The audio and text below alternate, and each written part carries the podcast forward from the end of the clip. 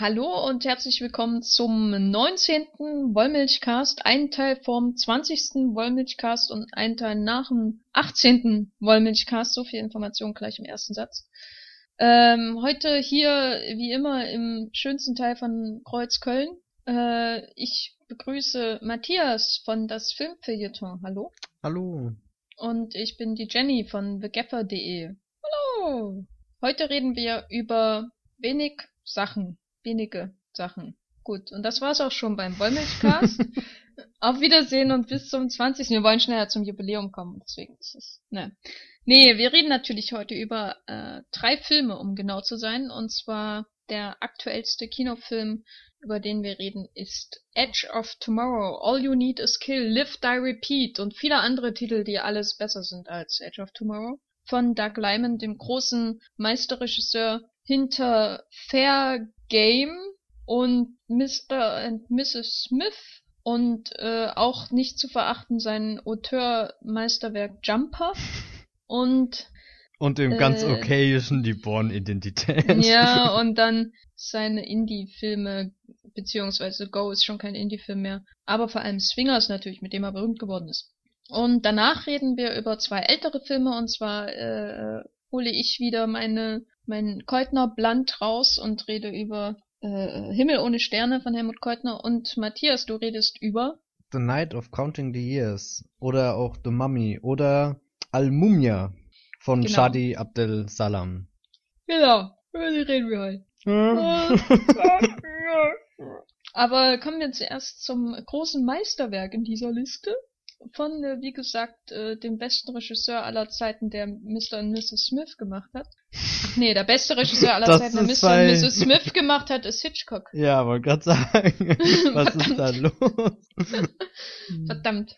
Äh, nee, also dem zweitbesten Regisseur aller Zeiten, der einen Film gemacht hat, der Mr. und Mrs. Smith äh, heißt. Ja. Naja, es klingt nicht mehr ganz so beeindruckend. Sorry, Doug Lyman.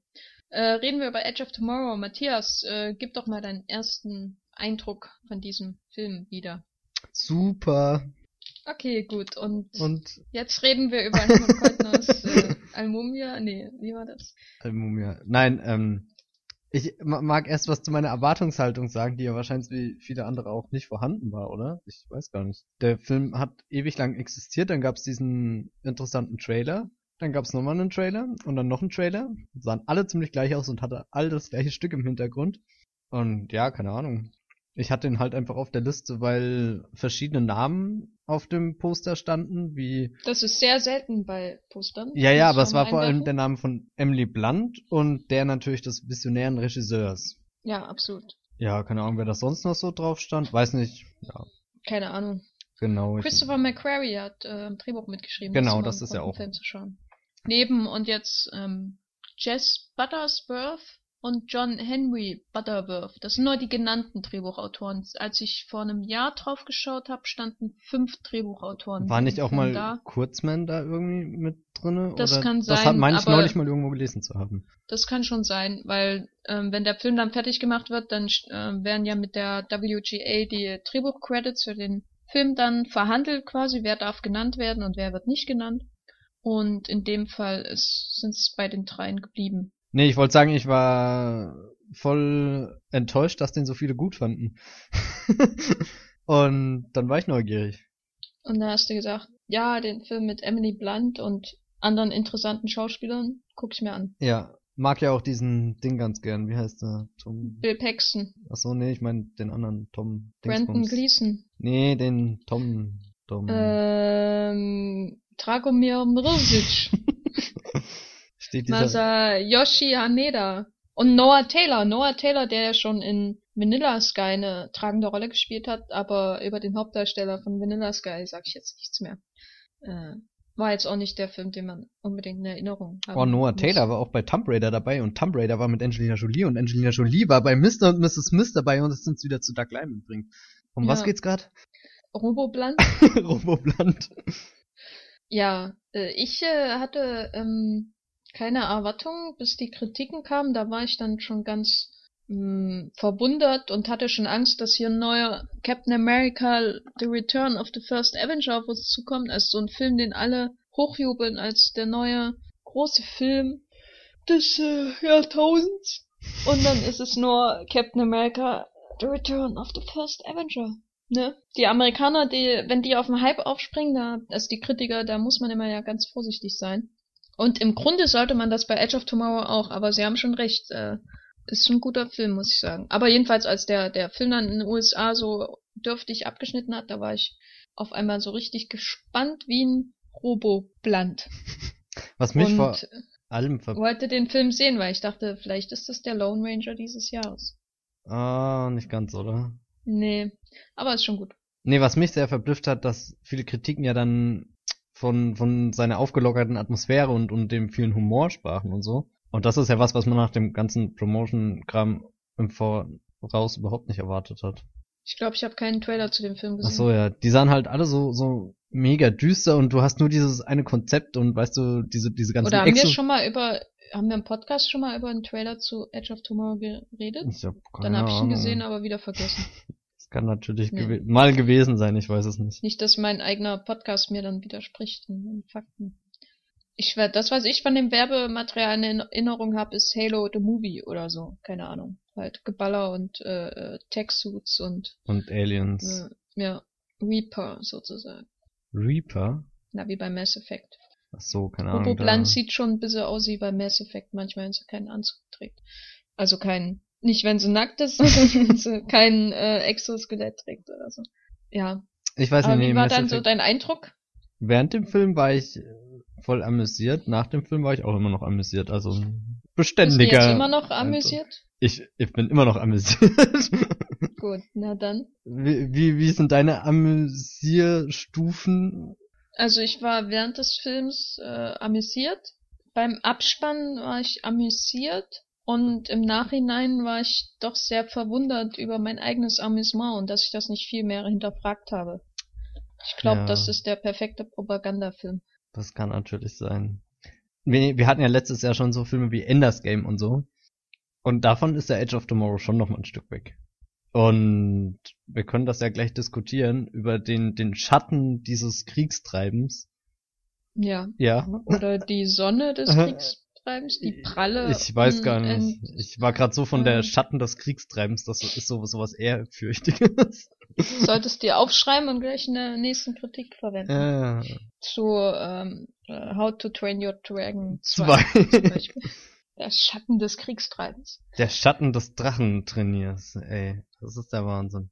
Wie hat denn dir so, also viele haben ja gesagt, boah, äh, also Kritiker, wenn ich jetzt, boah, der Film ist äh, aufgebaut äh, wie ein Film und spannend, so als hätten sie irgendwie in den letzten Jahren nur, ich weiß nicht, äh, bei manchen hat man das Gefühl, sie haben irgendwie seit 15 Jahren keinen Spaß mehr im Kino gehabt bei einem teuren Film und auf einmal kommt die die Wiedergeburt äh, des Messias irgendwie. Äh, so lesen sich manche Kritiken zu Edge of Tomorrow. Das ist dann schon sehr Hattest du traurig. einen ähnlichen Eindruck, äh, dass der Film irgendwas anders macht als andere Blockbuster zurzeit? Naja, wenn ich mir jetzt so gerade die letzten anschaue, dann vielleicht schon, aber also ich würde auch nie sagen, dass ich davor nicht bei, bei ähm, einem Blockbuster keinen Spaß hatte. Also wir hatten ja zuletzt über X-Men geredet und da hatte ich auch Spaß, nur, nur ein bisschen anderen Ah, Spaß. das ist aber schon bestimmt Hm. ein Jahr, äh, äh, eine Woche her, dass wir über X-Men geredet haben. ja, ja, das. Ich wollte das nur in Erinnerung rufen, dass. Ja, das ja, ich kann mich auch kaum noch erinnern, wie wir darüber geredet haben. schon, schon fast zu vergessen wie der Film, gell, über den wir geredet haben, wenn wir, äh, whatever. Ähm, nein, und ich weiß nicht, der war sehr, sehr frei einfach irgendwie. Ich überlege gerade, was der erste Vergleichsfilm ist, der mir einfällt, aber Dread vielleicht so. Also ein bisschen anders, aber Also ich finde, er ist einfach recht äh, klar strukturiert, was mich bei der Anzahl der Drehbuchautoren doch etwas überrascht hat. Und er hat einen sehr, sehr cleveren Aufbau, äh, der bis zum Ende durchgezogen wird. Und das ist was, was man nicht mehr von Blockbustern erwarten kann, finde ich. Also von Filmen wie diesen ganzen Superheldenfilmen von Marvel oder ähm, aber auch solche Filme wie die Transformers-Filme zum Beispiel, also die auch ähnlich tech-lastig sind, ähm, die haben keine, kaum noch so eine klassische Erzählstruktur, wie das bei Edge of Tomorrow der Fall ist. Da wird eher, glaube ich, ich glaube, bei den anderen Filmen wird in Set-Pieces gedacht, die werden inszeniert, die großen Blockbuster wie, oder äh, ge- geschrieben wie manche kleine B-Action-Filme um vier oder drei große Sequenzen, die, wo das Geld rausgeschleudert wird und dazwischen wird eine Story zusammengeklemmt, während Edge of Tomorrow wie, ein, wie eine Geschichte Mhm. geschrieben wird. Also es wird nicht in Setpiece gedacht, sondern das merkt man auch, weil der Film hat kein großes Setpiece. Ja, er hat so am dieses Ende. eine zentrale Ding, was halt immer wieder in der Zeitschleife vorkommt. Ja, aber das ist nicht. Das ist ja auch kaum definiert oder so. Du hast ja nie ein Gefühl wirklich für diese Landung am Strand, oder? Na, doch, ich finde das äh, beim ersten Mal schon absolut. Die erst, der, der erst, der, die erste Landung auf dem Strand ist auch die beste Actionsequenz im Film. Und danach äh, schafft das oder versucht es vielleicht auch gar nicht mehr so richtig, das irgendwie zu variieren. Weil dann die Action nicht mehr im Vordergrund steht, sondern eher das, das Wie und Warum und wo scheitert er und an welcher Ecke wird er gemeuchelt Genau, es wird so. als äh, klein in Kleinteile Ja. aufgebaut und dann gibt's halt am Ende wieder das große Action-Set-Piece mit dem ähm, Hubschrauber-Dingens-Flugzeug, was da reinfliegt, aber das ist eher so, hm, Hm. da ist jetzt auch kein Spaß dabei. Aber hier ist es in Paris im Louvre, also. Ja, ja, und Tom Hanks sitzt da immer noch und entziffert die ganzen. der war bestimmt kurz vor der Lösung Ja, des ganzen und- und- Problems und hat die, die Geheimwaffe der Aliens entziffert und dann wird er platt gemacht. Ja, und das war einfach nur ein Anagramm mit vier Buchstaben, gell? Das ist unfassbar. Ja, ja. Der arme Meinst du Tom. Robobland? Was? Robobland? Roboplant? Robo was? Ro- was? Das- Ist das ein. Was? Was? Nein, Robo, ist das nicht ein Anagramm mit vier Buchstaben? ach so, ja, nee, aber das. Ach so, ja. Ja. Oder O. Oh, oh, oh. Anyway, äh, ist es glaube ich nicht. Ja. Aber ähm, ja, man merkt wirklich, dass Christopher McQuarrie äh, Drehbuch geschrieben hat, der ja schon Jack Reacher geschrieben hat, und gedreht. äh, mit so einem Typen in der Hauptrolle und äh, äh, äh, äh, wie heißt sie? Äh, Rosamund Pike. War das Rosamund Pike? Ja, ja, das war Rosamund. Genau, und der ähm, äh, Valkyrie und äh, The Tourist. Aber da ist auch nur einer von drei Autoren. Auch äh, Julian Fellows, oh mein Gott. Und äh, Jack the Giant Slater. Slayer und The Wolverine uncredited hat er geschrieben. Und ja, aber ich finde, McQuarrie ist jemand, wo man ganz klar merkt, wenn er sich da durchsetzen kann. Also er hat einen sehr klar strukturierten, zackigen Stil bei seinen Drehbüchern. Das merkt man auch gerade bei Edge of Tomb, äh, bei, bei Jack Reacher. Jack Reacher und bei Usual Suspects und so. Ähm, das ist von Anfang bis Ende irgendwie extrem ähm, stramm gezurrt. und äh, das ist, also wenn er bei Edge of Tomorrow ist einfach von der Struktur her so wunderbar, da kannst du richtig sehen, wie ein Drehbuchautor denkt und warum er was in einem bestimmten Moment macht. Und Das Mhm. ist man kaum noch. Freue mich Ja. schon richtig auf Mission Impossible 5. Ich auch. Ja, ich hoffe, er kriegt da immer noch genügend Geld, nachdem äh, Edge of Tomorrow so enttäuscht hat. Hm. Ähm, ein Beispiel, dass der Film wird ja immer mit äh, Groundhog Day verglichen, aber er funktioniert ja ganz anders als Groundhog Day. Groundhog Day lebt ja davon, dass man einmal den kompletten Tag durchlebt und dann erlebt man es immer wieder. Edge of Tomorrow arbeitet ja mit einer sehr geschickten äh, Vorenthaltung von Informationen. Man denkt, man hätte den Tag erlebt und dann kommen später immer noch wichtige Elemente des Tages hinzu, die man gar nicht bemerkt hat, weil sie übersprungen worden ist. Zum Beispiel das Training Ja. der Soldaten und so. Und das ist wirklich einfach sehr, sehr effektives Storytelling, ohne den Zuschauer zu ermüden, obwohl man ihm im Grunde immer dasselbe zeigt. Das ist ähm, ganz wunderbar. Und wie im Rechtzeit, im wichtigen Moment der, ähm, der an Erfolg immer wieder einen Dämpfer erhält. Zum Beispiel ein Auto, das über einen drüber fährt. So, ganz unerwartet und mit, Ja. mit einem Genickbruch. Knack. Und einem Schrei. Ja. Ganz toll. Ja, Und man ja. fiebert dann trotzdem beim zweiten Mal mit, ob er es jetzt schafft oder nicht, selbst wenn ja eigentlich klar ist, dass er es schaffen muss, weil er kann ja nicht gleich zweimal den, den, den gleichen Gag bringen oder so. Und generell, Na, ich glaube, ein anderer Drehbuchautor hätte zweimal denselben Gag gebracht, Ja. aber er macht es nicht. nee, aber ich finde find schon, dass das, dass das Drehbuch sich zumindest so viel Mühe gibt und egal wie oft Tom Cruise da aus, aus seinem, seinem Level ausscheidet und verliert und wieder auf Neustart drücken muss. Ich weiß nicht, es hat doch immer irgendwie einen anderen Twist. Klar, die, die, die öfteste Version ist, dass ihm Robobland einen Kopfschuss gibt. Yay. Was ja auch irgendwie urkomisch ist. Ja, der Tod äh, an sich wird sowieso urkomisch. Äh, Ja, sehr aber, aber dann, dann trotzdem gerade am Anfang, als ähm, Emily Blunt immer wieder stirbt, äh, da, da gibt's dann doch immer diese ruhigen Momente, wo er nur ihren toten Körper da liegen sieht. Und das fand ich dann schon richtig düster irgendwie so, wo, wo gerade eben war es noch lustig, ah, da wird er da vom Laster überfahren, dann nimmt er da dann das Alien mit und, und im nächsten Ding explodiert er mit ganz vielen anderen Menschen. So, so, yay, yay, yay, und auf einmal sieht er da ihr, ihr totes Gesicht da liegen und so. Hatte schon zwischendrin seine nachdenklichen Momente. Ja. Ja. Vielleicht insgesamt ähnelt ja Edge of Tomorrow so, so vom Aufbau oder so vom Gefühl ein bisschen ein Videospiel, wie so ein Level, was man am Anfang nicht schafft und, und auf einem gewissen Schwierigkeitsgrad und dann wird man erschossen und dann muss man wieder anfangen. Wie, wie fandest du das denn? Ja, gut. Nein, äh, äh, ich dachte eigentlich am Anfang, oh Gott, das wird ganz toll wie ein Videospiel. Ähm, dass man, aber der Unterschied ist halt, dass gerade sich in dem wichtigsten Moment nicht anfühlt wie, äh, anfühlt wie ein Videospiel, weil wenn ich daran denke, wie ich äh, vor einer Weile mal versucht habe, äh, Uncharted anzuspielen, also Uncharted 3, und dann äh, halt länger nicht mehr in Übung war und dann habe ich äh, äh, eine eine ist nicht meine Mission gewesen. Das war nur so eine kleine Sache, wo man sich aufwärmt und dann die die Tastenkombinationen lernt halt, die man für das Spiel braucht. Ja. Äh, und da musste ich so von Haus zu Haus springen und irgendwo abhauen, damit jemand nicht mich nicht zu fassen bekommt. Und äh, habe das 20 Mal hintereinander gemacht, bis ich es geschafft habe. Und das hat dieses Gefühl, dieses furchtbare, furchtbare Gefühl, was einem Videospiele geben kann, hat Edge of Tomorrow einem ja zu keinem Zeitpunkt gegeben. Insofern würde ich sagen, dass er strukturell sich durchaus, äh, strukturell durchaus ähm, Videospielen ähnelt. In der Ästhetik natürlich auch, auch gerade durch diese ganzen Exoskelette und so, Hm. äh, aber auch die Inszenierung äh, manchmal, die, die einem doch sehr stark in die Nähe des, in Anführungsstrichen, Spielers in dem Moment bringt. Also es ist äh, manchmal sehr, sehr desorientierend und so gestaltet, wie man äh, äh, manchmal auch die, den Blick des, der Hauptfigur übernimmt und dann auf einmal kommt so ein Alien auf einen zugesprungen und so ist es, ne? Oder man sieht die anderen Leute um einen herum, die schreien und so, das ist schon ähnlich wie im Videospiel. Aber diese ganzen Aspekte, die man beim Videospiel, die einem da verrückt machen, die hat der Film ja nicht. Und damit ist er für mich noch kein Videospielfilm.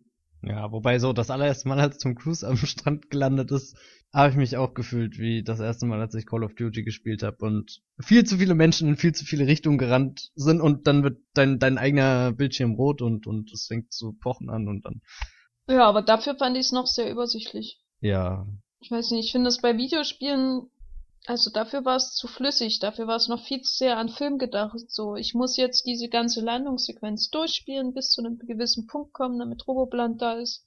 Und dann äh, ist Schluss. Beim Videospiel wäre, glaube ich, schon viel früher Schluss gewesen. Da ist die, die Frustration einfach viel größer. hm. Also, und und die einzelnen Level Bausteine überspringt ja das Drehbuch dann auch irgendwann so. Du siehst nie nie alles immer wieder, was du ja beim Videospiel auch hast, dass du egal wie oft du rausfliegst, du musst ja immer wieder vorne anfangen, wenn du nicht irgendwo zwischengespeichert hast. Und das fand ich auch toll, dass dass dann das Drehbuch auch nicht mehr alles wieder erklärt hat, so dass dass man sich darauf verlassen hat, dass der Zuschauer noch an das, was vor zehn Minuten passiert ist, auch erinnern kann und so. Und, und dann gerade gibt's doch diese eine Schlüsselsequenz, wo er Emily Blunt von, von seinem, was er da halt den ganzen Tag durchmacht, überzeugen kann und sie ihn dann unten rein in diese, diese Kammer zu dem anderen Typ da holt. Und dann kommt den- das große Expositionsmassaker. Genau, aber, aber das Expositionsmassaker kommt halt auch nur einmal, selbst wenn die Sequenz an sich selbst immer wieder kommt, aber er setzt dann trotzdem einen Punkt weiter an, ohne das dann davor nochmal Aber zu es ist schon deftig. Also, das war schon die schwerfälligste Szene im ganzen Film. Wir Ja, aber ich- ich- ich hab- und Noah Taylor erklärt den Plot. ich hatte mega Angst, dass das noch, noch viel öfter kommt und viel Hm. mehr erklärt wird so. Und war dann schon fast ein bisschen froh, als es dann einfach hieß, naja, ist halt nichts. Ja. Reden wir doch mal über die wichtigen Dinge. Roboplant. Roboplant. Ich bin ja mit Emily seit Looper per Du. und das will schon was heißen, weil das bin ich noch nicht mal mit Kira Knightley. naja. Das ist jetzt natürlich eine wichtige Information für die Hörer. die Genau. sie Mitnehmen. Und damit sehen die den Film auch jetzt ganz anders als vorher, würde ich sagen. Ja. Absolut. Doch. Nee, ich finde Emily Blunt super. Ja, das ist schön, aber sag doch mal was zu dem Film. Ach so, spielt sie in dem Film auch mit? Nein. Ähm, muss, muss ich darauf jetzt wirklich eingehen? Ich will da. So im Gegensatz zum Tom Cruise, der ja einfach nur da ist und seinen typischen Tom Cruise Burschen spielt, der am Anfang mega arrogant ist und von sich selbst eingenommen und dann naja, keine Ahnung, du, ich habe so das Gefühl gehabt, ich kenne Tom Cruise Figur schon perfekt, weil ich sie schon oft gesehen habe. Aber die war doch ganz anders. Naja, sie hat sich dann gewandelt oder so, aber Emily Blunt war halt so, von Anfang an hast du sie ja immer nur auf äh, diesen, diesen ähm, Plakaten gesehen und, und was stand dann auf dem, dem Bus, der, der ihm jeden Tag begegnet? Äh, Boah, nee, Bitch. Irgendwas ja, ja, irgendwas mit Bitch-Dingsbums und das war dann irgendwie ganz witzig, weil er sie ja auch so, so das erste Mal, als er sie kennenlernt, ist sie ja quasi auch so überheblich zu ihm und weißt du, er, der ja eigentlich so ein toller General ist und jetzt zum normalen Fußsoldaten degradiert wird, wacht dann am nächsten Tag auf und sieht die Frau, die ihn so, so quasi das Leben gekostet hat, beziehungsweise später dann öfter erschießt. Und ja, nein, und sie gewinnt ja ziemlich schnell die Überhand über ihn eigentlich, bis sie sich dann verlieben. Aber das ist ja auch eine ganz interessante Liebesgeschichte, weil sie geht ja immer nur von Tom Cruise eigentlich aus. Ich meine, Emily Blunt kannst du ja da nie dran erinnern. Also, oder wie auch. Also sie kennt ihn ja dann immer zu dem Zeitpunkt nur wahrscheinlich drei, vier Stunden lang, während er ja dann gefühlt sein halbes Leben schon mit ihr verbracht hat. Ich war trotzdem ein bisschen enttäuscht von ihrer Stru äh, Funktion in. Also erstmal möchte ich sagen, dass äh, der Hauptdarsteller äh, doch durchaus von seinem übrigen, üblichen ähm, Figurenschema abweicht, weil ich glaube, dass man eher in einem ich glaube, er hat noch nie so einen Feigling gespielt wie am Anfang von Edge of Tomorrow. Das ist schon was. Und ich find's großartig, einfach jetzt image-technisch und so finde ich großartig, wie seine äh, Grinsekatze äh, Expression, die so sein Markenzeichen ist, dieses breite Tom hm. Cruise Grinsen eingesetzt wird, um zu zeigen, was für ein schleimiges Arschloch er ist am Anfang, ähm, um alles zu verkaufen und dann wird er als richtiger Feigling dargestellt. So hatte ich ihn eigentlich auch am liebsten. Ich mochte ihn immer weniger im Verlauf des Films, desto cool, coolsiger er wurde, sozusagen. Auch wenn ich die Szenen mit Emily Blunt, die intimeren, durchaus gut fand. Die hatten auch Chemie. Das ist immer wieder bemerkenswert, dass Tom Cruise Chemie mit anderen Menschen haben kann. Genau.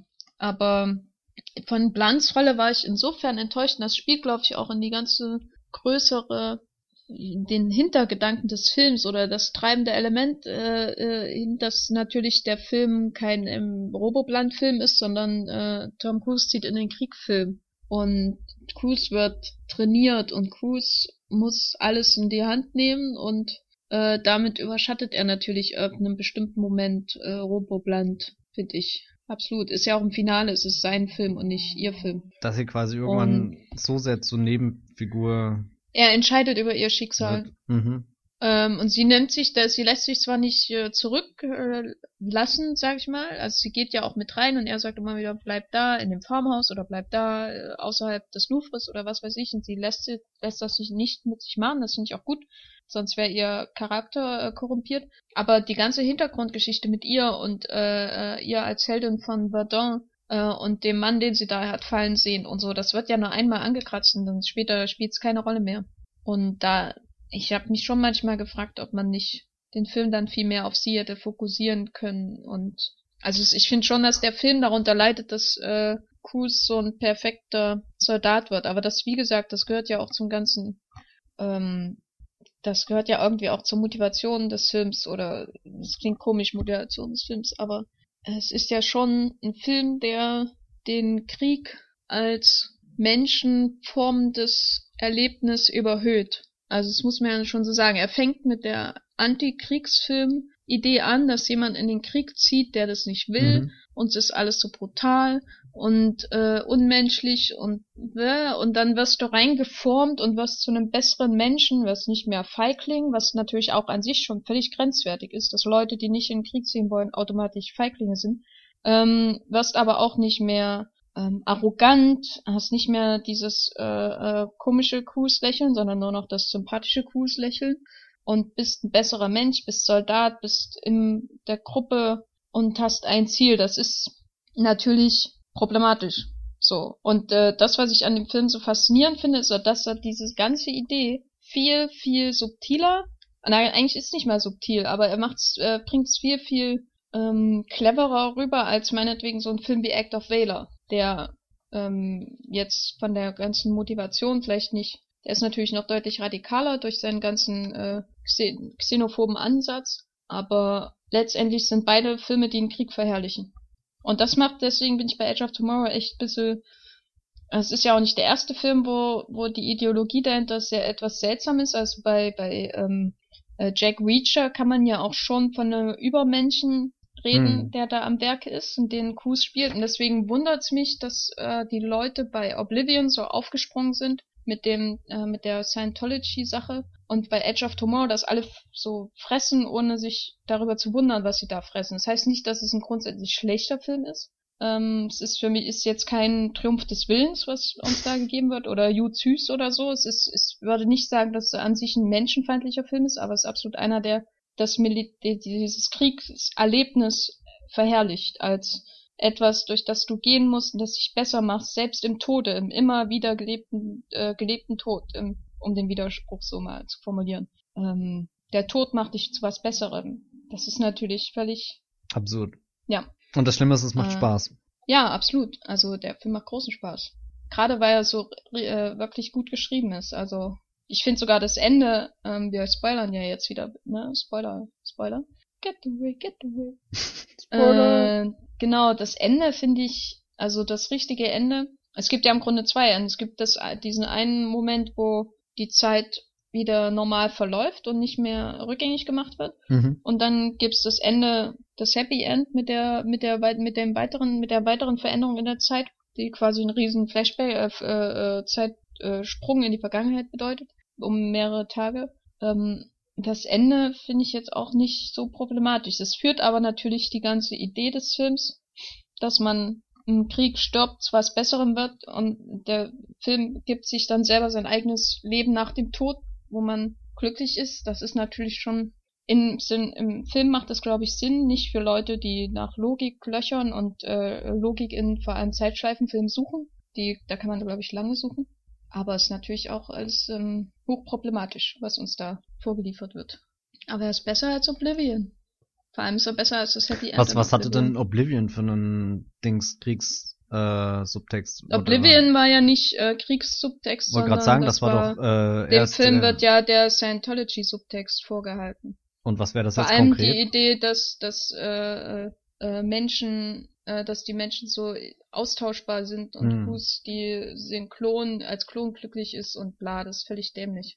Ich finde den Oblivion Subtext äh, jetzt auch nicht so problematisch, was die Scientology-Sache angeht. Der ist bei After Earth zum Beispiel, finde ich ihn auffälliger, aber nicht so, dass er mich jetzt ähm, stört. Das sind nicht die Momente, oder na doch, der ist schon ein bisschen komisch. Bei After Earth die ganze Sache mit der Auslöschung der Angst die dich quasi zu einem emotionslosen Wesen und dadurch besser macht. ja, wie ist das? Danger is real, fear is a choice.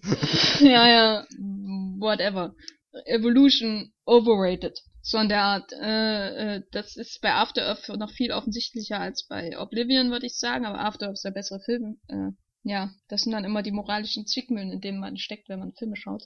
Ähm, bei Edge of Tomorrow finde ich aber da würde ich nicht mal, da, da kannst du, da kannst du natürlich auch äh, Scientology rein interpretieren, wenn du willst. Finde ich jetzt nicht so hilfreich. Da kannst du natürlich sagen, äh, dass der ganze ähm, äh, Weg, äh, den Cruz da begeht, in immer und wieder sterben, aber vor allem immer wieder dieselben Durchläufe machen, immer wieder äh, sich verbessern und so, dass das ein einziges Clearing ist, was da passiert. Ja. Aber das finde ich jetzt nicht so interessant. Man sollte nicht jeden Film mit Tom Cruise auf Scientology überprüfen. Es ist in dem Fall, finde ich, viel spannender zu gucken, wie der Film äh, mit Krieg umgeht, wie er den Tod mit Tod umgeht, der zur Lächerlichkeit wird und dann aber wieder doch nicht und am Ende zur realen Gefahr, aber zur heroischen zur, oder zur Möglichkeit des heroischen hm. Abgangs, also was ja dann viele Blockbuster auch bieten. Da ist er ja nicht allein mit den Leuten, die zurückbleiben, um den anderen Zeit zu verschaffen und so. Ja, ja, ist schon ein schwieriger Film, aber es macht ihn auch irgendwie spannend. Wenn du ihn jetzt angenommen nochmal irgendwann schauen würdest, oder würdest du das rein gar nicht machen, weil du Angst hast, du hättest Doch, wieder zu viel Spaß an dieser eigentlichen grausamen. Nee, ich finde, man muss da ja keine Angst davor haben. Das ist doch. Ähm, ja gut, Angst ist jetzt vielleicht blöd formuliert, aber kannst du dann jetzt noch mit Spaß haben, nachdem du ihn so weit reflektiert hast, dass du sagst, eigentlich ist er ja grausam in seinen. Ja, ich meine, die Frage ist ja dann, welche großen Blockbuster sind das nicht. Ne? Wollte gerade sagen, wo, so. Gerade wo Armee vorkommt oder so. Ich meine, Iron Man, der jetzt deutlich schlechter ist als äh, Edge of Tomorrow, gibt ja immer vor, zum Beispiel so ja gegen Militarismus zu sein, deswegen steigt ja auch Tony Stark da irgendwie dann aus, aber irgendwie Ja. findet das doch alles unglaublich geil und äh, äh, setzt das doch immer nur ein, um nach Afghanistan zu gehen und böse Glatzköpfe zu töten, ne? Also im ersten Film. Da wird Das, das, ist ja echt eine zum Gag. problematische Szene, als Das er da einfach mal in, in drei Minuten rüberfliegt und den Krieg quasi mit, mit seinem Kampfanzug regelt. Das ist eine der schlimmsten Szenen, die ich in irgendeinem Blockbuster in den letzten Jahren gesehen habe. Gerade weil es die ganze Thronthematik, über die wir heute so viel reden, natürlich vorwegnimmt. Und das als Gag herausstellt. Das finde ich ja bei Edge of Tomorrow wird nicht gemacht. Ich finde, obwohl der Film Tod mit einer gewissen ähm, Leichtigkeit manchmal begegnet, also Tom Cruise soll überfahren und alle lachen. Warum sollte man da auch nicht lachen? Ne? Ist äh, eine einmalige Oh. Gelegenheit im Kino äh, also finde ich schon, dass er dem Tod immer noch mit einer gewissen, mit einem gewissen Respekt begegnet, wenn es zählt. Wenn Cruise zum Beispiel das Gesicht von Emily Blunt sieht, die tot ist und so. Oder Und- wenn er weiß, dass sie keine Zukunft hat. Und ich finde, der Film wird auch ähm, so, keine Ahnung, insgeheim, sobald ähm, die Zeitschleife aufhört und quasi das, das Level nur noch einmal spielbar ist, sobald er sterben kann, hat der Film irgendwie sich anders für mich angefühlt. Also fand ich tatsächlich, dass, dass die Gefahr auf einmal wieder da war. Ja, So weißt du, dass Das du zwei gut, Drittel dass so, ein- so, ein- so, ein- so, ein, so ein Spaßlevel quasi hast und, und am Ende kann er aber dann trotzdem noch vermitteln, dass es hier eigentlich um was geht oder so. ja. Weil das ist ja auch die Gefahr, dass, dass der Film irgendwann sie, äh, das eigene Leben so, so, so wertlos erscheinen lässt, in, weil, weil du kannst ja eh immer wieder von vorne starten und so und keine Ahnung. Deswegen ist ja auch der Ausbruch aus der Zeitschleife so wahnsinnig wichtig. Nicht nur, dass die Story irgendwie vorangeht, sondern auch, dass du ihn weiterhin ernst nehmen kannst oder keine Ahnung. Ja, also ich, äh, es war auch sehr, man hat dann wirklich gemerkt, dass all, dass die, die, die Zahnrädchen des Drehbuchs perfekt ineinander greifen, dass man auf einmal, obwohl man jemanden so oft hat sterben sehen, äh, fürchtet, dass es passiert. Also in gewisser Weise nicht jetzt unbedingt bei Cruz, aber gerade bei Blunt und so. Das war schon sehr gut gemacht.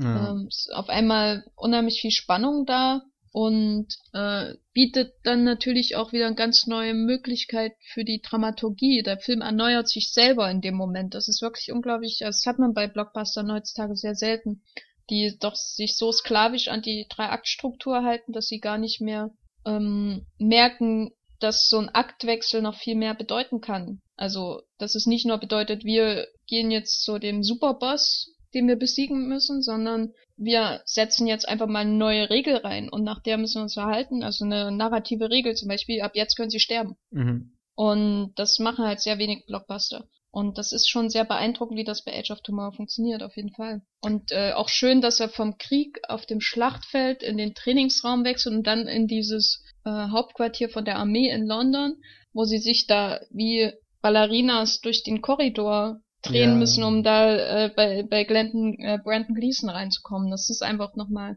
eine andere Art von Aktion, die da passiert. Es ist nicht monoton. Es ist jedes Mal wird dir was anderes gegeben. Du hast dann ständig Abwechslung. Das ist wirklich sehr schön. Ich glaube, da hat Christopher McQuarrie schon mal so ein bisschen in Mission Impossible geübt. Ja. Oh, das hat mich auch voll an die Szene äh, im Kreml erinnert in Mission Impossible 4. Ja, ja, oder auch im ersten Teil, keine super. Ahnung, Langley oder so. so. Also kein. Mission Impossible ohne überragende Einbruchsequenz. Auch im dritten Teil, das im Vatikan, das mag ich auch immer ganz gern. Aber Reden wir nicht drüber. ach Quatsch, so schlimm ist der gar nicht. ja, und äh, an dieser Stelle muss ich auf jeden Fall nochmal ähm, ähm, Bill Paxton Loben. lobend erwähnen. Mit äh, dem ähm, Schnurrbart und seinem Kichern und äh, ähm, ganz äh, schön, dass sie da Bill Paxton für die Rolle genommen haben, der ja leider viel zu wenig Filme dreht, habe ich immer das Gefühl. Und der in die Rolle sehr gut passt. Ich stelle mir da immer vor, das wäre irgendwie sein der Onkel von seiner Figur aus Aliens, die so so wilder Hm. militärischer Typ, äh, äh, lustiger Typ ist. Und sein Onkel war so ein ganz strenger Mann, der aber auch irgendwie so eine lustige Seite hat, und der immer sich gern selbst reden hat hören über den Krieg. Und das ist die Figur in Edge of Tomorrow. Gerade dieses Selbstreden hören ist sehr schön. Ja. ja. Aber ich sehe gerade, er hat bei, bei Agents of Shield mitgespielt. Bitte was? Ja, das kann sein. Na, der hatte auch mal, der hatte doch auch seine eigene Serie äh, bei HBO. Okay. War das nicht Big Love? Hat er nicht in Big Love die Hauptrolle gespielt? Genau. Ah ja, Big der Love, kennt sich ja. doch mit Fernsehen aus. Ah, Agents of Shield habe ich nicht geguckt, weil ich nicht verrückt bin. In erster Linie. Weil ich nicht verrückt bin. Naja, ich muss an meine geistige Gesundheit denken. Und äh, äh Brandon Gleason. Ja, der, mhm. der, was ja natürlich totaler Schwachsinn ist, dass sie sich da versuchen reinzuschleichen. Er hat ja sowieso sein Auge, mit dem er durch Türen und whatever schauen kann. Fand ich mega der Logikfehler. Da, da dachte ich echt, jetzt, jetzt hört's auf. ja, mit Mad Eye, äh, äh Mad Eye, legst whatever. dich nicht an. Hm. Nee, Brandon Gleason geht immer. Absolut. Als General Brickham. Brickham Young. Ähm, ja. Und hattest, hättest du irgendwie, haben, haben dir die, die, hat dir die Inszenierung irgendwie dich beeindruckt? Hat Doug Lyman seit ähm, Born Identity zum ersten Mal Spuren in deiner Erinnerung hinterlassen? Mm, naja, wenn du die Frage so stellst, dann ja. Keine Ahnung, wie, wie lang das im Gedächtnis bleiben wird, aber ich weiß nicht. Also ich, sonst, ich habe Fair Game leider nie gesehen, aber Jumper und Mr. und Mrs. Smith bleiben ja jetzt nicht aufgrund von irgendwelchen virtuosen Szenen in Erinnerung und Edge of Tomorrow hat dann eben schon seine Elemente, wahrscheinlich nicht, weil sie mega gut inszeniert sind oder so. Also die Action-Szenen jetzt weniger, weil eher eher die Pointen der Action-Szenen. Aber keine Ahnung, ob man das dann wirklich jetzt Doug Lyman zuschreiben kann. Naja, ist immerhin noch der, der Kameramann von Gangster Squad, Green Lantern und Nine und Land of the Lost. Und, und jetzt kommt der erste gute Film, Miami Vice. Oh, ja. Oh, Meister. Und dann ähm, Memoirs of a Geisha und dann Collateral, in the Cut, Equilibrium, Chicago. Oh Gott, so eine der schlimmsten Filmografien, die ich jemals gesehen habe. Wobei, dann muss man ja das Eingeständnis machen, dass Geisha wenigstens schön fotografiert ist, so wie ich in Erinnerung habe. Ja, aber trotzdem. Nein, den, Land ist das nicht, Lost. nein, ist das der 8,5? Ja, Whatever? nur halt nein. äh, Land of the Lost mit Will Ferrell ähm, unter Dinosauriern, Green Lantern, Gangster Squad. Collateral Als nächstes hier. macht er äh, nach äh, den nächsten Film mit ähm, Rob Marshall, nämlich äh, Into the Woods. Ja, anyway, an irgendjemandem wird's gelegen haben, dass der Film gut aussieht. Ja. Nein, also ich finde, das ist ganz passabel. Also der ist bodenständig. Oder, oder hatte ich jetzt irgendwas mega gestört, wie er seinen Film inszeniert hat? Na, mich hat schon manchmal dies, ähm, die Desorientierung in den Action-Szenen am Strand und so gestört, aber auch mit, mit dem Hubschrauber in dem, äh, in der, in dem Farmhaus. Mhm. So, die Sachen, wo viel, äh, viel CGI reinkommt, da hatte ich manchmal das Gefühl, dass er so auf klassische moderne amerikanische Muster zurückfällt und ähm, kein Gefühl für Raum hat und so. Also so richtige halt Probleme von amerikanischen Actionfilmen, die es halt so gibt. Das, mhm. Also es gibt ja auch nicht diese große Actionsequenz dann nach dem Strand irgendwie. Es ist alles sehr chaotisch. Sicher teilweise auch absichtlich, um, weil einer jemand so oft Saving Private Ryan gesehen hat. Aber ich hat's mir Selbst Saving Private Ryan hat ja ähm, Orientierung, also das muss man ja auch sagen. Ja, ich würde hätte man weiß immer, wo so man hin muss. So eine so eine Strandlandeszene wie Private Ryan in, in Edge of Tomorrow gehabt. Aber weiß nicht. Das wäre glaube ich so hart gewesen. Ja, ja, keine Ahnung, einfach so, das ist ja so Filme schon mega beeindruckend und auch die einzige Stelle, die ich immer wieder aus dem Film schaue. Nee, ja. was wollte ich sagen? Äh, an, an die Mini-Verfolgungsjagd im ersten Born-Film wird wahrscheinlich keine Action-Szene mehr im ganzen Leben reinkommen, die die Ding hier inszenieren wird. Doug Lyman. Ja, auch diese, wenn da das Flugzeug am Ende in den Louvre, äh, also übers Wasser gleitet und so, das ist alles so CGI-Gedöns. Hm. Das, ich fand, das war auch ziemlich unklug gewählt, dass das dann auch, weiß nicht, alles in der Nacht war und ich weiß die nicht. Haben wahrscheinlich Geld gespart. haben sie gut gemacht. Ja. Wobei ich fand jetzt nicht, dass der Film irgendwie billig oder so aussah. Also. Nee, aber wenn du danach drehst, dann ist es mit Spezialeffekten immer billiger. Ja. Wenn es aussehen soll wie Nacht. Die haben das bestimmt nicht nachts gedreht, aber. Ja, ich weiß nicht. Es ist so ein Film, einer der seltenen Actionfilme, die eher durch ihr Drehbuch begeistern als durch die eigentliche Action. Außer die Landesequenz, die ist wirklich sehr gut gemacht. Das ist auch ironisch. Als ich den ersten Trailer damals gesehen habe, so der einzige Grund, sich diesen Film anzuschauen, werden wahrscheinlich Action-Szenen sein. Er hat ja auch nie. Wobei die, mhm. die Szenen wo mit dem Training, die finde ich schon ganz gut. Jetzt rein actiontechnisch, oder wo er ja, sich da das rumprügelt. Ist, da ist, äh, das ist alles so übersichtlich, da ist nicht so viel beige, Sonnenuntergang, nee. äh, Metallic Look, wie am Strand, wo alles so zu einer Masse ver, äh, wächst, weil auch die Aliens irgendwie so ähnlich aussehen, sondern da hast du nur diese große Halle, Robobland, ohne Robo und diese komischen Haken, vor denen er da immer abhauen muss, diese Greifarme. Und da gibt's auch eine gute Actionsequenz, wo er die alle, wo er so zeigt, was er alles kann. Endlich. Wo er was gelernt hat hier, der, Ja, der Tom. ja. Der Tom. Genau. Ja, aber ich fand schon ein bisschen schade, dass Robobland so als die große Warbitch oder was auch immer äh, angekündigt wird und dann wird sie mit seinem steigenden Training natürlich immer mehr zum Love Interest und ähm, ist immer noch hilfreich, das muss man sagen. Sie wird nicht degradiert zum zu rettenden Mittel. Ich wollte gerade sagen, Die da meisten- gibt es auch viel schlimmere Frauenfiguren so momentan in Blockbustern. Also nicht, Ja, dass sie ja. perfekt ist, aber Ich habe mir einfach einen Film über Roboplant gewünscht. Ja, das- das kann ich Film schon irgendwie gewünscht. Die nachvollziehen ganze und- Zeit, die ganze Zeit habe ich mir. Auch, dass man sie mal ganz länger, länger äh, in Aktion sieht, wie sie äh, irgendein Mimik äh, da ähm, äh, vermöbelt. ja, eine Kamera muss halt immer bei Tom Cruise bleiben, weil ich weiß gar nicht warum. Er hat auch viel mehr Großaufnahmen bekommen, ne? aber ist wahrscheinlich vertraglich geregelt. Sowas ist ja normal. 40% aller Großaufnahmen im Film können ihm. Ja, so was steht das dann da. Egal, als er da ganz am Anfang mit seinem General redet, äh, mit Brandon Gleason und die ganze Zeit so grinst, musste ich ununterbrochen an den Satz aus Mission Impossible 2 denken, als ihm dann sein Antagonist irgendwann meint, und das Schwerste, als ich mich verkleidet habe wie du, war alle 10 Minuten zu grinsen wie ein dämlicher Idiot. Ja, egal. Ja, äh, war schon viel Wahrheit in dem Film. ja, irgendwie ist es auch ein Film, der die Star-Persona Tom Cruise äh, reflektiert. Hm, Ja. mit Tauben. Die haben leider gefehlt. Ja, schade. Ja, na dann ähm, würde ich sagen, gehen wir über zu den drei Filmszenen, die wir unbedingt in Zeitschleifen erleben wollen. Matthias, diesmal fängst du an. Ja, diesmal fange ich an. Ähm, die erste Szene aus Edward mit den Scherenhänden, wenn Wino, Jon, Wy, Gott, Wyn, äh, Why, Winona?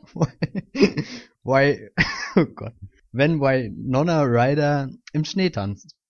Kann ich mich gar nicht mehr dran erinnern. Ja? Was? Sie, sie steht dann einfach Na, ich habe den Film ganz lange nicht mehr Ach so, naja, das, das ist echt eine dieser wunderschönsten Szenen der Welt und Danny Elfmans Musik, das, das ist der Moment, wo, wo alles vorbei ist. Könnte ich mir stundenlang lang schauen, so, wie sie sich immer im Kreis dreht und keine Ahnung. Da dabei sein. Dann, ähm, ich habe lang überlegt, ob das jetzt ein schöner Moment sein muss, den man immer miterleben muss, aber so rein vom, vom, vom, vom Erleben, glaube ich, wäre Gravity auch ein heißer Favorit. Nämlich das allererste Schleudertrauma von Sandra Bullock. Boah, warte ich kurz Ja, ja, äh, ke- keine Ahnung, ob das schön ist oder so, aber rein vom Erleben, glaube ich, ist das absoluter Wahnsinn. Wenn ich es dann einmal gemacht habe, will ich es vielleicht nie wieder in Zeitschleife machen, das kann ich dir jetzt noch nicht versprechen. Aber ich werde auf alle Fälle irgendwann darüber berichten. ähm, und Stand By Me, als sie da loslaufen in den Wald über die Bahnschiene und ganz tolle Musik im Hintergrund kommt und ich weiß nicht, einfach ein Abenteuer erleben. Die ganze Zeit die Bahnschiene entlang laufen, bis der Zug irgendwann hinten kommt und dann schneller laufen. Und dann das gleich Und wieder von vorne. Und nie überfahren werden. Ja, welche willst du denn? Also, Mein erste wäre äh, in den Glorious Bastards die Milchsequenz. Warum? Einfach weil ich das sehen möchte. Hast du das noch nicht selbst Immer und ausprobiert? immer wieder das Glas Milch trinken, zu trinken, trinken. Immer und immer wieder, immer und immer wieder. Und- in einem Zug. Ich sag dir, dir wird Ja. schneller schlecht als mir in meinem Gravity-Trip. Das Ja, verspreche ich dir. das, äh, genau, das äh, stelle ich mir einfach aus Skurrilitätsgründen ähm, vor. Dann aus äh, Morbiditätsgründen hätte ich gern den Moment in Doctor Strangelove, wo ähm, alles zur Hölle geht und die die Atombomben, also kurz bevor die Atombomben explodieren, alle Wo befindest du dich da Spoiler? gerade? äh, na, im War Room natürlich. Nicht bei auf Dr. der Bombe? Strangelove, nein. äh, ähm, bei Dr. Strangelove, der ähm, aufsteht und äh, äh, sich orgasmisch äh, dem Weltuntergang äh, erfreut, des Weltunterganges erfreut. Äh, und das Tolle ist, weil man kann man nämlich im Hintergrund bei den Schauspielern sehen, wie der russische Botschafter anfängt zu lachen, weil das äh, äh, ja improvisiert war.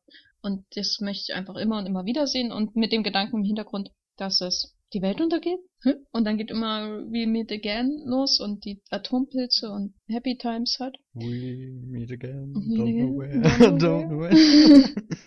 genau. ah, again, und als, again. als was Schönes, genau, genau, äh, als was Schönes zum Abschluss in Throwdown die Sequenz, wo Louis Kuh Äh, oder wo das äh, äh, Mädel mit dem Geld wegrennt und Louis cool hinterher und dann verliert er seinen Schuh und sie rennt Okay. zurück und weil das die schönste Sequenz in allen Johnny Toe-Filmen aller Zeiten ist. Mhm.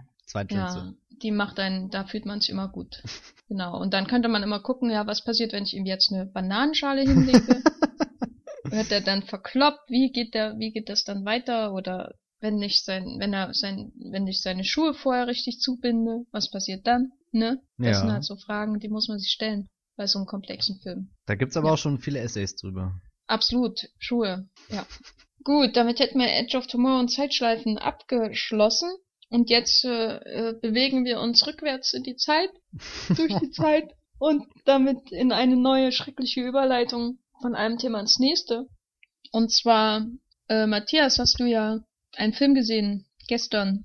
Gestern Abend. zum Ich hab's gesehen bei Twitter, dass du den gesehen hast. Du kannst dich nicht mehr rausreden. Ich werde verfolgt im Internet, das ist unfassbar. Aber zum Zeitpunkt dieses Podcasts ist das ja wahrscheinlich auch schon wieder ein Zwei bisschen Tage her. her. Ja, whatever. Naja, ähm, ich habe The Night of Counting the Years gesehen. Ein Film, auf den ich mich schon voll gefreut habe. Ich habe keine Ahnung warum. Weil ich davor noch nie was über ihn gehört habe, aber als ich dann vor ein paar Wochen das Arsenal-Programm durchstöbert habe, dachte ich, naja, egal was du diesen Monat schaust, den musst du unbedingt schauen. Und ja, es handelt sich dabei um einen ägyptischen Film von 1969, der schon eine sehr lange Geschichte hinter sich hat, bis er jetzt in dieser restaurierten Fassung bei uns gezeigt werden konnte. Ich glaube, ich habe das äh, gestern recherchiert nochmal. Ich glaube, der hat sogar in, äh, da 2009 seine Premiere dann gefeiert in der restaurierten Fassung, was du da gemeint hast, Jenny. Ja, ja. Dass du den, wo war das? Kann sein, dass der auch vorher bei Cannes lief. Ich weiß nicht, ist das Ja. manchmal so? Ich meine, ursprünglich Aber- lief der ja in Venedig und wurde ja gar nicht in äh, Ägypten im selben Jahr veröffentlicht, weil da ja eben alle Filmproduktionen und so verstaatlicht wurden und dann wurden nur so im Jahr, keine Ahnung, drei Kunstfilme ge- gedreht und der Rest waren ganz viele Genrefilme, weil das einfach besser gelaufen ist und so. Und an sowas hat man kein Interesse gehabt, weil das ja gar keinen Kunst, äh, keinen finanziellen Erfolg versprochen hat. Und dann kam der erst ein paar Jahre später in Ägypten raus und war dann da gar nicht lang da, weil kein Mensch was wusste mit dem Film anzufangen und so. Und irgendwie ist dann die Negativkopie bei Rossellini untergekommen, weil der ja scheinbar ziemlich gut mit dem Regisseur befreundet war und ich glaube, der hat den Film sogar mitproduziert. Und diese Negativkopie ist jetzt, glaube ich, die, die sie auch jetzt restauriert haben, nachdem sie unter anderem in Hamburg und wieder in Ägypten und sonst wo auf der Welt war. Und sicherlich auch im privaten Safe von Martin Scorsese. Ich weiß es nicht. Aber wahrscheinlich ist er einfach in seiner Küche irgendwo als Platzhalter, äh, wo man Glas drauf äh, legen kann. äh, Oh, ja, liegt wieder eine Filmrolle. Marty, mach doch mal was. Ja, Ja. ja, äh, restaurieren wir. Da hat seine, seine Tochter wahrscheinlich dann einfach angefangen mit rumzuspielen und verknittert und, und drauf Ja. rumgemalt oder so, würde ich ja total durchdrehen. Ja, ursprünglich ist auch ein Schwarz-Weiß-Film. Nee, der war in Farbe und, und wie gut der gestern aussah, ist mir dann erst nachts aufgefallen, als ich im Internet Screenshots gesucht habe. Mhm. Und da bin ich ja fast zu Tode erschrocken wieder. Ja gut, ich meine, klar, aufgrund des Alters ist es eh mal schwer, zu solchen Filmen irgendwie vernünftige Screenshots zu finden, aber die sahen dann alle schon sehr, sehr blässlich aus und es ist doch ein Film, der, der sehr viel mit, mit Farben und so spielt. Ja, vielleicht erst zur Geschichte irgendwas. Es geht halt um einen Familienclan oder sowas oder so, so ein Stamm halt, der irgendwann im ausgehenden 19. Jahrhundert in äh, Ägypten lebt. In der Nähe von Pharaonengräbern. Und dort hat der Stamm eben auch die Gräber von ganz wichtigen Menschen wie Ramses II. oder was weiß ich was entdeckt. Und macht da Schwarzhandel, also geht nachts in die Gräber und klaut dann irgendwelche Wertgegenstände und verhökert die dann. Aber das ist natürlich nicht im Interesse der Archäologen, die dann kommen, um äh, eben das, das nationale Kulturerbe zu, zu retten und nach Kairo ins Museum oder wohin auch immer zu bringen. Und der Mittelpunkt ist dann der eine Sohn des, des, des Clan-Oberhauptes, der, der kurz bevor der Film anfängt irgendwie gestorben ist.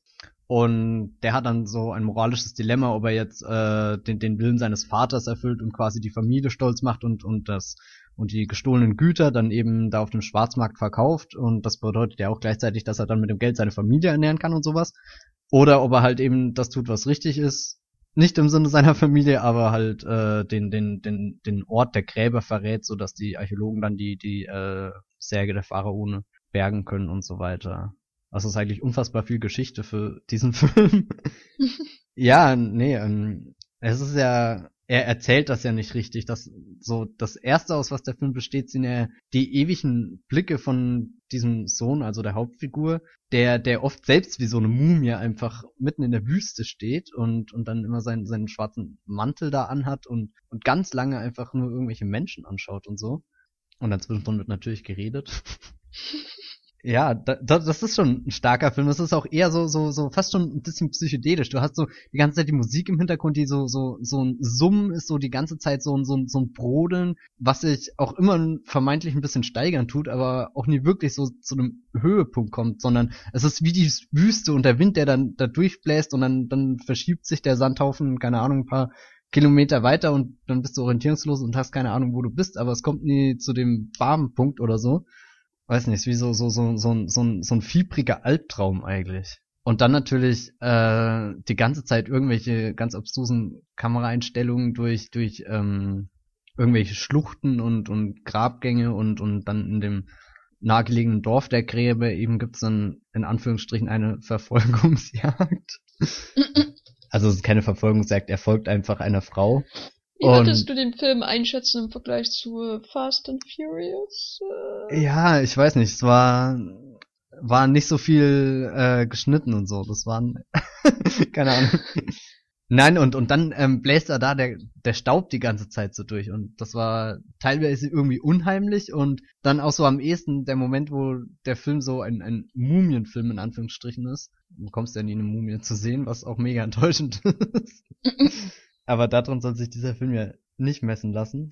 Auch ganz stark ist dann eine Sequenz irgendwann, wenn er am, äh, er wird dann zusammengeschlagen und, und wacht dann am Meer auf. Und dann dieses, dieses stechende Blau des Meeres und das Wasser, was so klar ist, sticht dann total in, in das sandige, verstaubte davor rein und, und er hat dann so, so ein bisschen Blut an der Seite und so und sieht eigentlich aus wie der schlimmste Albtraum, also wie eine Mumie. Ja, das hat mir schon sehr beeindruckt. Weiß gar nicht, was ich noch dazu sagen soll. Ich fand den sehr, sehr stark. Eigentlich so, so eine richtige Erfahrung an, an Kino und keine Ahnung. Hast du den auch, auch gesehen, oder? Ja, aber das ist schon, ist schon äh, sechs, nee, fünf Jahre her. Ach so, ja. ja. Deswegen kann ich allen Menschen nur ans Herz legen, äh, nach Bologna zum Festival zu fahren. Da laufen solche Filme. Oder. Oder, nee, fahrt da nicht hin, weil dann muss ich auf ähm, um Plätze kämpfen. Jetzt ist nur schön, dass man dann sich keine Sorgen machen muss, einen Platz zu kriegen. Nee, fahrt nicht in Bologna, ist furchtbar. Schlechteste Festival aller Zeiten. Jenny Jacke, Filmkritiker. Ja. ja. Nee, ich stimme dir zu, absolut, in jeder Hinsicht. Schade, dass Doch. das der erste und letzte Film von, vom Regisseur war. Wie heißt er? Chadi Abdel Salam. Salam. Hm. Aber dafür hat er eine Marke hinterlassen. Äh, ja, nee, und ja ich glaube, er hat auch danach ganz viel als äh, Setdesigner und Kostümbildner, äh, Kostüm- und Maskenbildner und so gearbeitet. Und das merkt man an dem Film schon, dass, dass er so, so wahnsinnig viel den Raum der Wüste und so beherrscht. Hört sich zwar gerade mega bekloppt an, aber keine Ahnung, das ist so, so, du, das ist vertraut auf einmal da, diesen, diesen ewigen Blick in diese, diese Tristesse der Wüste da und es gibt kein Wort, wo ich lieber sein würde und gleichzeitig will ich trotzdem da sein, so ein bisschen wie Lawrence von Arabien, als er da ewig durch die Wüste reitet und du weißt eigentlich, dass, dass auf den nächsten drei Kilometern nur der Tod auf ihn warten kann und trotzdem kommt er irgendwann am Ende da an. Hat, glaube ich, auch bei sowas wie Cleopatra oder so damit gearbeitet, keine Ahnung. Das passt natürlich gut. Wieso? Naja, Ä Ä Ägypten. Ach so, ja, okay. Mhm.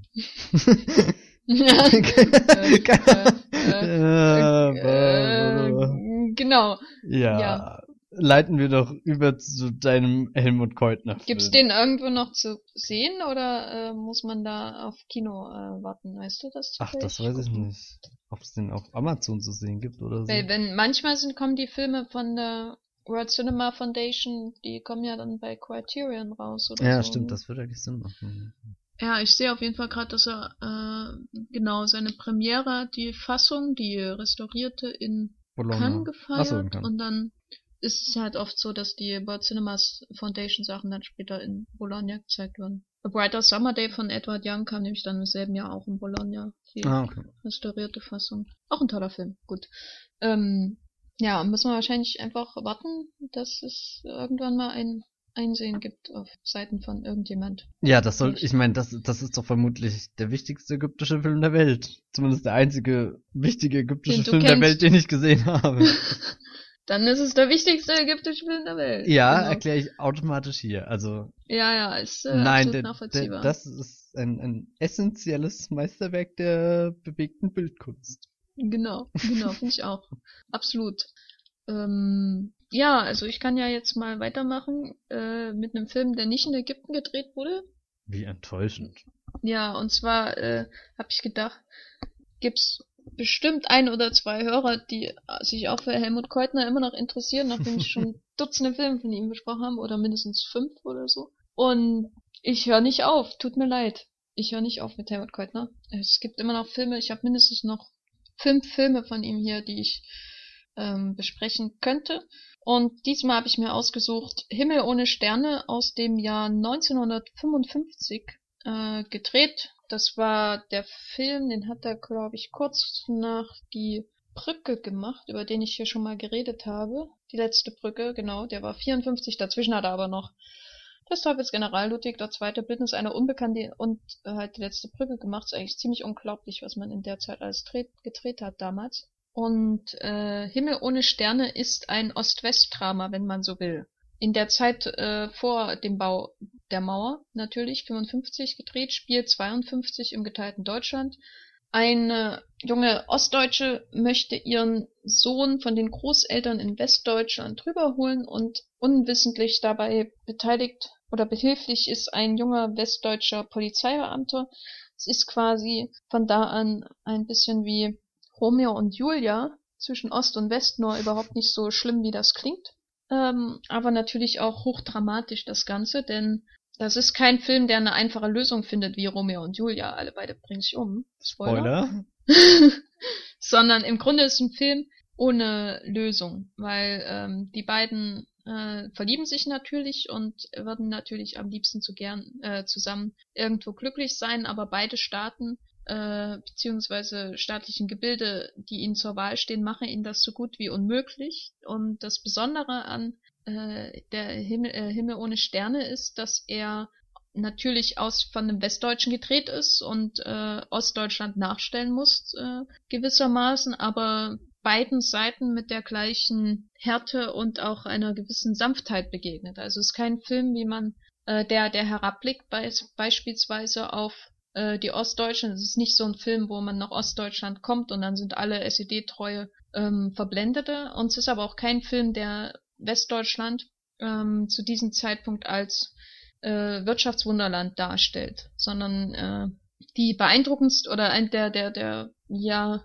entblößendsten Szenen ist eigentlich die Ankunft von dieser wie gesagt jungen Anna, die ähm, unter schwersten oder größten Gefahren durch einen Fluss geschwommen ist, vor Grenzern abgehauen, die auf sie geschossen haben, sie wurde angeschossen und dann kommt sie äh, zerrüttet, wie sie aussieht halt, äh, in einen ja äh, äh, ja, sowas in Ostdeutschland würde man sagen Konsum, in Westdeutschland keine Ahnung, es ist schon ein bisschen größer als ein Tante Emma Laden, es sind viele bunte äh, oder viele, viele monotone ähm, Verpackungen stehen da. Das ist schon ein größerer Laden mit vielen Marken und so, aber die sind alle übereinander gestapelt und wirken wie so eine Wand aus Konsumgütern.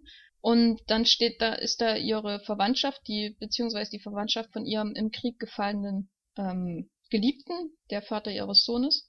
Und die nehmen sie ja natürlich erstmal bisschen von oben herab hier, so, die Ostdeutsche ist jetzt da und äh, reden gleichzeitig über den Besuch von den Bausparkassenverantwortlichen zum Abendessen. Also es ist so ganz piefiges, äh, spießiges, ähm, bürgerliches, neureich oder wieder an den Reichtum gewohntes, möchte man fast sagen, äh, Milieu, in das sie sich hier begibt. Die werden nicht völlig unmenschlich karikiert, aber es ist natürlich alles sehr, ja, ähm, der, der rührt Keutner, äh, der auch das Drehbuch geschrieben hat, schon stark in den ja äh, eitlen Wunden der westdeutschen Gesellschaft im Wirtschaftswunder. Hm. Und das ist äh, äh, schon entblößend, genau. Und äh, dem gegenüber stehen dann natürlich die Ostdeutschen, weil der Film geht immer wieder von einer Grenze zur nächsten. Ja, von einer Seite zur nächsten über die Grenze wächst immer wieder, weil die beiden halt in keinen so richtig Platz finden, die beiden Liebenden. Und die Ostdeutschen wären äh, es wird, die Verhältnisse werden auf jeden Fall als deutlich ärmer, dargest ärmer dargestellt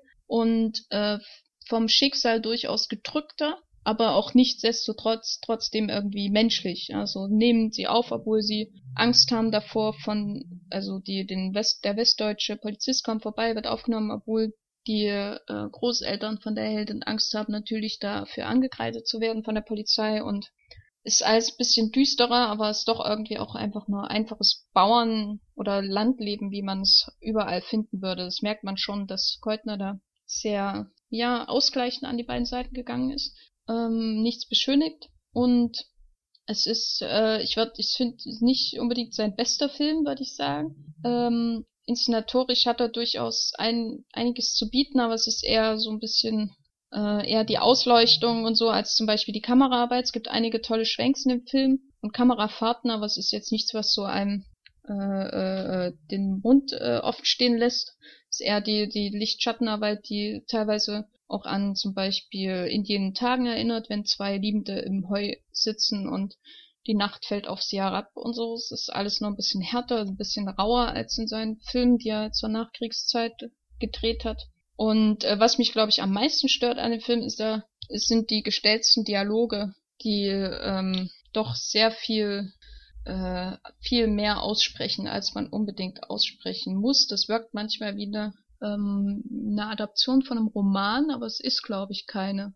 Das hat mich dann doch hinterher verwundert. Es wirkt manchmal so, als hätte man von einem Roman direkt irgendwelche gestellten Sätze genommen. Das wirkt äh, doch sehr stark so. Aber es ist. Ah, ich sehe gerade, es ist basiert auf einem Roman von Helmut Keutner. Yay. ja, da hat er, das ist, wirkt einfach, naja, sagen wir es mal so, in einem Kontext von einem europäischen Autorenfilm aus den 60ern, der sehr inszenatorisch sehr abstrakt ist, äh, reduziert. Äh, Leute stehen der Landschaft rum und gucken die ganze Zeit, wie man so schön äh, äh, sagen könnte. Ähm, meinetwegen Antonioni oder so.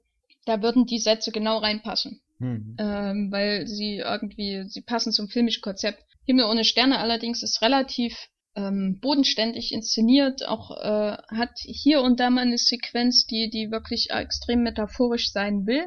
Ähm, aber nicht immer. Die meiste Zeit ist es doch recht äh, zurückhaltend gemacht und es kommen natürlich ständig Zäune und Grenzen vor, aber naja, kein Stadion, das irgendwie umgepflanzt wird, um Zaun zu bilden oder so, wie bei anderen Filmen in jüngerer Vergangenheit.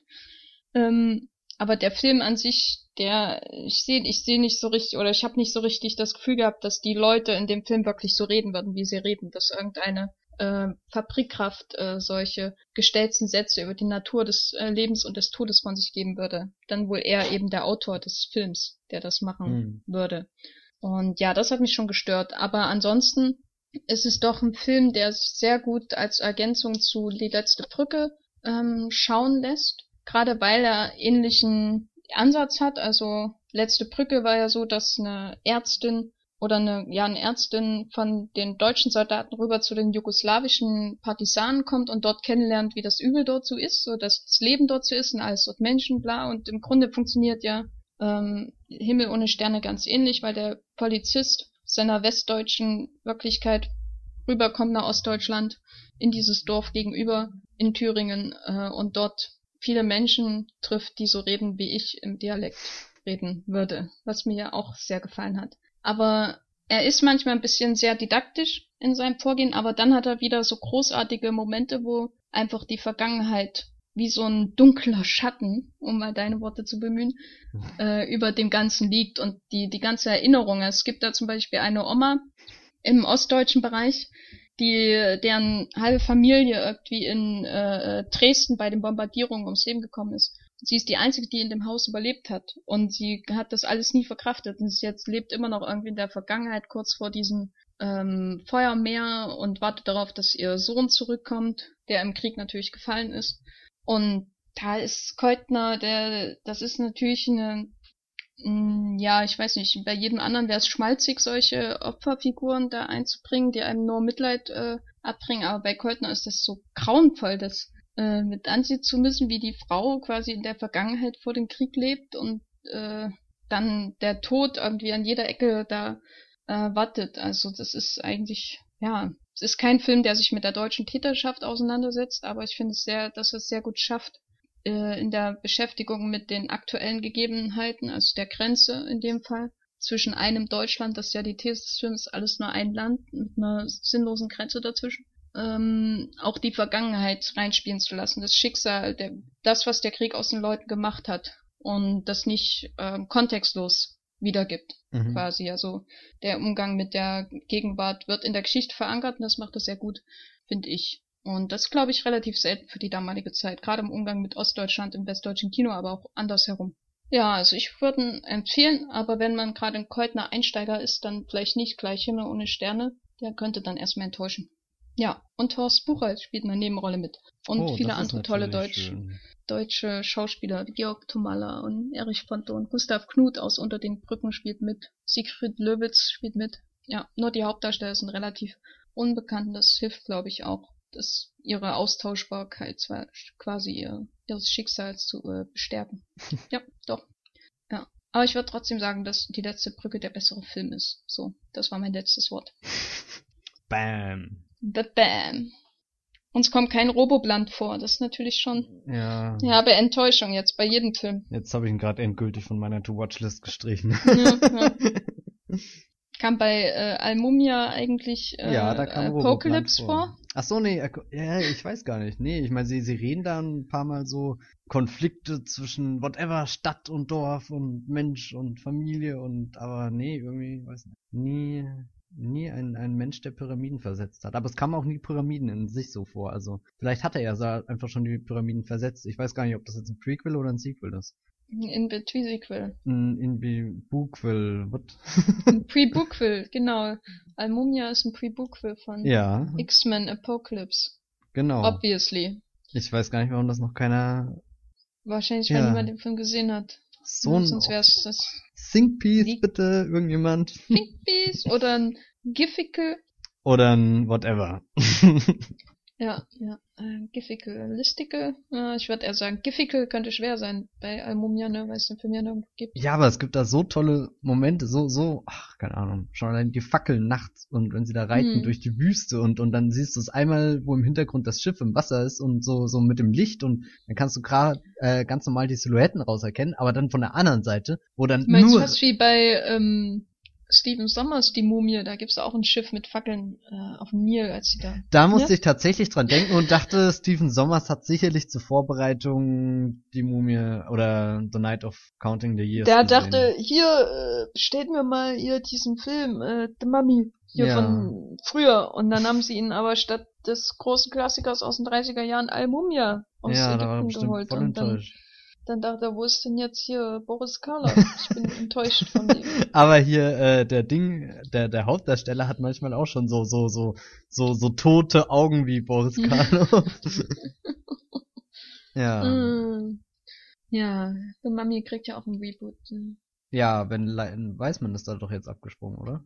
Hoffe ich. Alle sollten abspringen, vor allem Len Wiseman. Ja, Hm. sollte lieber noch Aber vielleicht kriegt ja auch äh, Al-Mumia äh, dann nicht nur ein Pre-Bookville, äh, sondern auch ein Preboot und ein Reboot und ein In-Between-Sequel. Mhm. Ich fände einfach so. ein, ein Sequel mal ganz cool. Hm. Weißt du? So so was war was macht Sequel nochmal? Ist das das mit dem Hab ich vergessen. Ich das auch, macht mal, macht kaum jemand mehr. keine Ahnung, ich glaube, das ist noch voll Pre-Book, Pre-Bookville ist die Zukunft.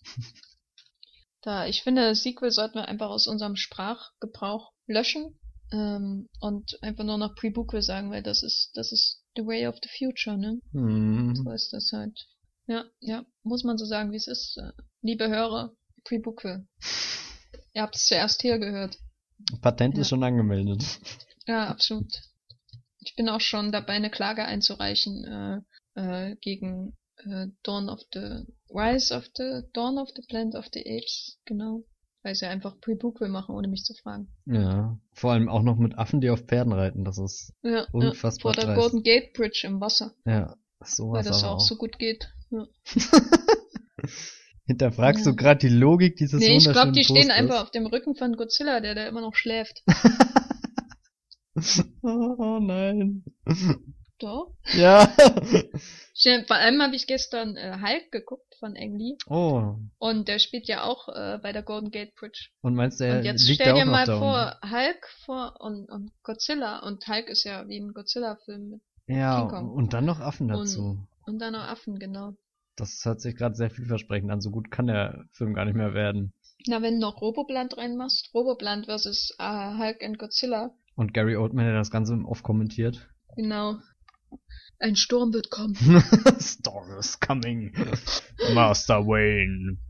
I Es ja überall schönes Wetter, aber Storm is coming. ja, das macht selbst schönes Wetter episch. Gut, dann äh, hätten wir jetzt unseren 19. Wollmilchcast schon ähm, abgeschlossen. Und wenn ich das so weiterrechne, dann wird unser 20. was ganz Besonderes, ne? Wir Ja. haben ja auch schon. Nee, zufällig ist das ja perfektes Timing dann. Aber was wir dann machen, sagen wir noch nicht, ne? Ja, das wird nicht gespoilert. Das, das könnt ihr erraten und äh, an irgendeine E-Mail schreiben und was gewinnen oder so. Ja, aber die E-Mail sagen wir euch nicht, auch nicht, was ihr gewinnen könnt. Das wäre ja schon zu viel verraten. Aber bitte schickt mir eure Kreditkartennummern und auch diese Sicherheitsnummer, die dreistellige hinten drauf auf eurer Kreditkarte. Ja, das braucht man heutzutage. Ja, doch, doch, das müssen wir alles wissen. Ähm, damit ich mir mehr Helmut Keutner Filme bestellen kann.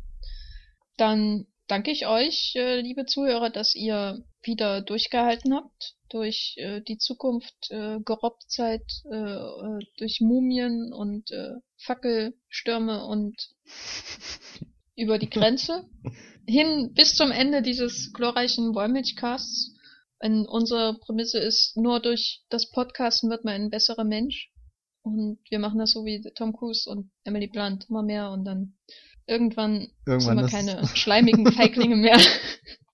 Ja, Wollmilchcast, Ne, der mit den zu? zwei schleimigen Feiglingen. genau, das mache ich auf unser Logo drauf. Das ist äh, unser, unser, ja, doch, das, sind die gut. zwei schleimigen Schäfchen. Äh, Genau, die schleimigen Schäfchen. das, das, so heißt bestimmt eine Episode von Schauen das Schaf, bin ich mir ziemlich sicher. Aber die, die R-Rated-Fassung Ja. von Shaun das Schaf, die schleimigen Schäfchen. Das ist auf jeden Fall ein sehr guter Pornotitel. Gut, äh, damit äh, frage ich noch zum Abschluss, Matthias, wo kann man dich denn ähm, finden im Internet, in diesem Neuland? In diesem Neuland findet ihr mich auf Twitter als Bibelbrooks mit 3e. 3e. Ja, ich tut mir leid, ich muss da immer 3e sagen. Du kannst da immer jeden Buchstaben variieren, aber ich fühle mich gezwungen, die Menschen über Sachen zu informieren. Das finde ich gut. Ja, Mach weiter. und wo findet man dich? Äh, mich findet man, willst du nicht noch deine Ach so, ah ja. sagen? Nee, Quatsch. Das Filmfeuilleton mit Critic.de und Filmzeit auf der schwarzen Liste der Wikipedia. Danke. Sagst du das jetzt bei jedem Podcast? Ja, so stelle ich mich vor. Aber hier bei E-Bussing irgendwo in den Top irgendwas drinne. Das ist schon sehr, sehr fragwürdig, was hier jetzt. Ach, da bist du auch drin bei eBussing? Ja, keine Ahnung, da bin ich irgendwann reingeraten, weiß gar nicht, wer das war. Na, das ist doch, hat sich doch bestimmt deine Zugriffszahl verzehnfacht seitdem. Ja, ja, das se- seitdem ist. seitdem stehe ich bei der Wikipedia auf der schwarzen Liste. Ah, passt auch. ja. Äh, ja, mich findet man äh, bei Twitter äh, unter Gefferlein mit dem siebten Buchstaben des lateinischen Alphabets am Anfang. Genau. Das ist ja mal ganz Und- kreativ. Ja, ja, und jetzt, äh, wie viele werden das jetzt falsch eingeben? Das ich. Wollte gerade sagen, hast du das eigentlich nachgezählt oder weißt du das einfach so aus dem Kopf so ad hoc so? Ich habe einen Wikipedia-Artikel vor mir. Jetzt ernsthaft? Er wurde von um 230 vor Christus von dem römischen Schreibschulbetreiber Spurius Carvilius Ruga als Var- Variante des C eingeführt. Ah. Und damit habt ihr, liebe Zuschauer, heute, äh, Zuhörer, ich hoffe, jetzt schaut ihr nicht zu, es wäre creepy, äh, auch noch was gelernt. Gut. Das ist nämlich Er der ist der Wollmilchkasten. 13. häufigste Buchstabe in deutschen Texten. Denkt mal drüber nach. Jetzt will ich Gut. aber auch die anderen zwölf wissen. Tja, da gibt's einen Wikipedia-Eintrag, äh, der heißt Buchstabenhäufigkeit und da findest du das, Matthias. Hat sich dieser Wollmilchcast heute gelohnt oder nicht, sage ich doch mal. Also bitte, so eine Informationsdichte hatten wir selten Ja. und so viele Gs. Gut, dann äh, vielen Dank fürs Zuhören und ähm, wir hören uns einfach beim nächsten Mal Beim vielleicht 20. zum 20. Wollmilchcast. Peter Dinklage, Peter Dinklage, Peter Dinklage, Peter dum, Peter Dinklage, Peter Dinklage, Peter. Dinklage, Peter. Ja, Die denken alle, wir machen jetzt ein Game of Thrones Ding irgendwann. Das ist ja unfassbar. wir machen Peter Dinklage Podcast. ja.